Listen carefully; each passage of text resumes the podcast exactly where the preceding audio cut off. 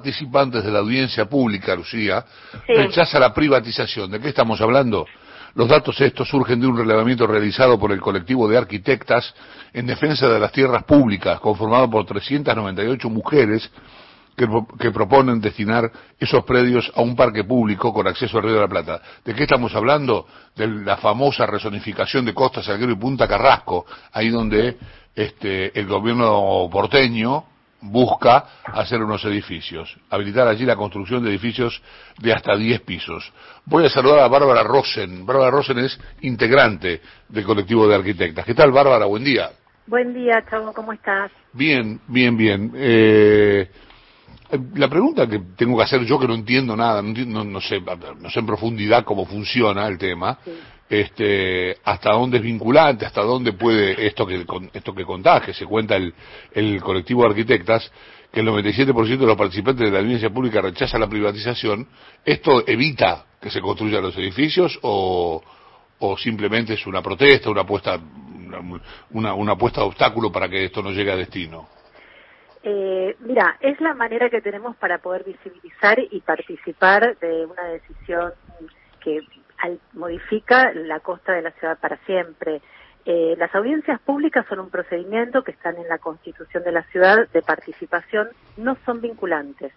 eh, el, gobierno de la ciudad, por eso sí, hablamos de Montevideo, de, de la costa de Rosario, cómo Rosario recuperó su costa pública, eh, de poder caminar por la costa de Mar del Plata. Bueno, esta es la oportunidad que tiene Buenos Aires de, recuperar su, su, horizonte, su vista, de sumar espacios verdes y de crear un espacio democrático, porque la verdad que lo que se está proponiendo es sobre la avenida costanera hacer edificios de, de, de, una categoría casi inaccesible para cualquier vecino de la ciudad, porque no es que estas viviendas van a resolver una situación habitacional en la ciudad, es vivienda de, que, que se usa como reserva de valor y se genera una barrera social, física, cultural. Realmente no, es lo que necesita la ciudad.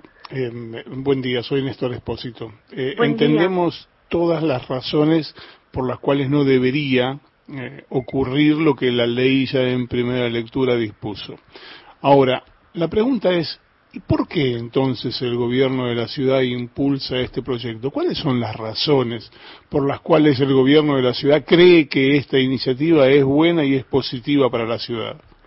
En realidad lo hacen para vender las tierras. Eh, es una cuestión de lo que vienen haciendo desde hace ya muchos años, que se vienen desprendiendo de tierras públicas para convertirlo en dinero que, que en realidad se termina, es, es la peor inversión por parte del Estado porque se termina gastando en gastos corrientes y no te queda nada.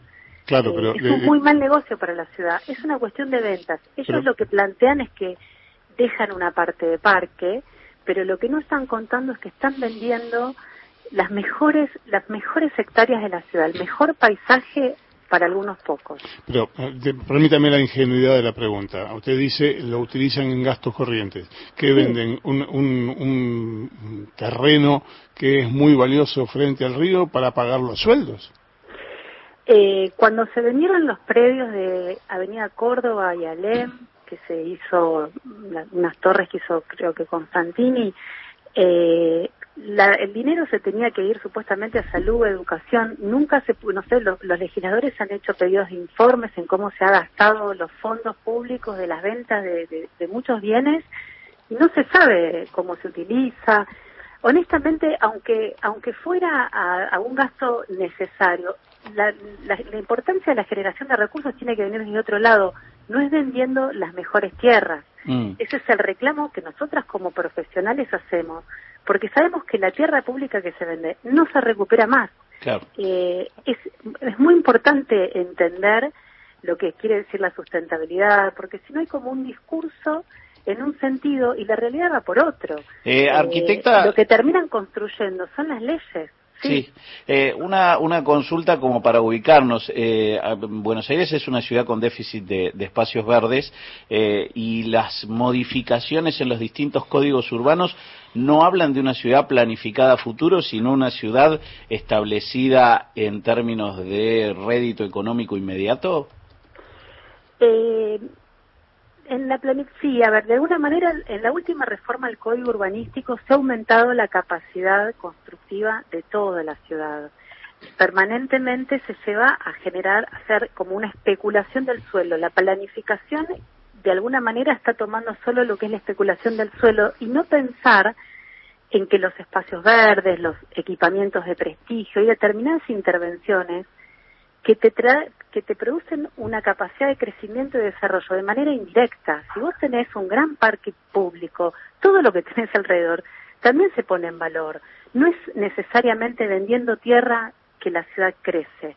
Eh, hay, claramente una concepción de un modelo de ciudad distinto en donde sí, lo que buscan es un rédito inmediato y no una planificación a largo plazo. Nosotras lo que estamos planteando es que justamente para que una ciudad sea más sustentable tiene que incorporar más espacios públicos. De hecho, es lo que hacen las ciudades eh, eh, económicamente más ricas, más sustentables. Eh, en, París, la, la alcaldesa ha comprado justamente 30 hectáreas para hacer parques públicos y nosotros los estamos vendiendo, vamos a contramano de lo que hacen las ciudades eh, que tienen una capacidad de planificar a futuro más sustentable, que es muy importante eh, eh, plantear esa modificación en, en, cómo pensar la ciudad futuro, porque lo que vamos a dejar, sino a las futuras generaciones, es, es una ciudad cada vez más desigual. Eh, Bárbara, no sé si te quedes algún, estoy muy encima de informativo, Lucía, ¿te, quedó alguna duda, alguna muy pregunta? Muy breve, Bárbara, ¿qué tal? Te pregunto, ¿Cómo estás? Decías al principio que no son vinculantes, pero ¿cuál fue la reacción hasta ahora de las autoridades porteñas? ¿Ves algún tipo de escucha o están mirando para otro lado respecto a lo que fueron las audiencias? Eh, por ahora no ha habido ninguna declaración explícita respecto a lo que está ocurriendo en la audiencia, por eso nosotros tenemos como el deber de visibilizar y visibilizar. Al que escuchamos fue a Martín Lustó diciendo que el proyecto contaba con el aval de las instituciones profesionales, cosa que quiero aclarar que no es cierto. Eh, el Consejo Profesional de Arquitectura y Urbanismo y la Sociedad Central de Arquitectura eh, enviaron en el 2019 una carta al jefe de gobierno diciendo que estaban en contra de la venta de las tierras públicas. Eh, si bien la sociedad central convocó al concurso, el concurso que se hizo no es vinculante, con lo cual no cumple, no tiene el aval de la institución. Y respecto a la Facultad de Arquitectura, que participó, fue de, de las organizaciones que junto con el gobierno de la ciudad auspició el concurso, tampoco se expidió de manera formal, porque eso lo tiene que hacer a través de lo que es el, consejo directivo de la facultad, que no lo hizo. Es decir, no, no está el aval de ninguna de las instituciones. Ellos lo que plantean es que si se construye va a haber más seguridad, porque a las mujeres nos da miedo caminar por la calle y que si se extendiera el tejido sería más seguro. Y que tiene el aval de las instituciones, cosa que no es cierto. Lo que aspiramos es que la, la, masiva audiencia mm. pública haga una reflexión y se modifique el proyecto. Bárbara, gracias. ¿eh? Muchísimas gracias a ustedes. Bárbara Rosel es integrante del colectivo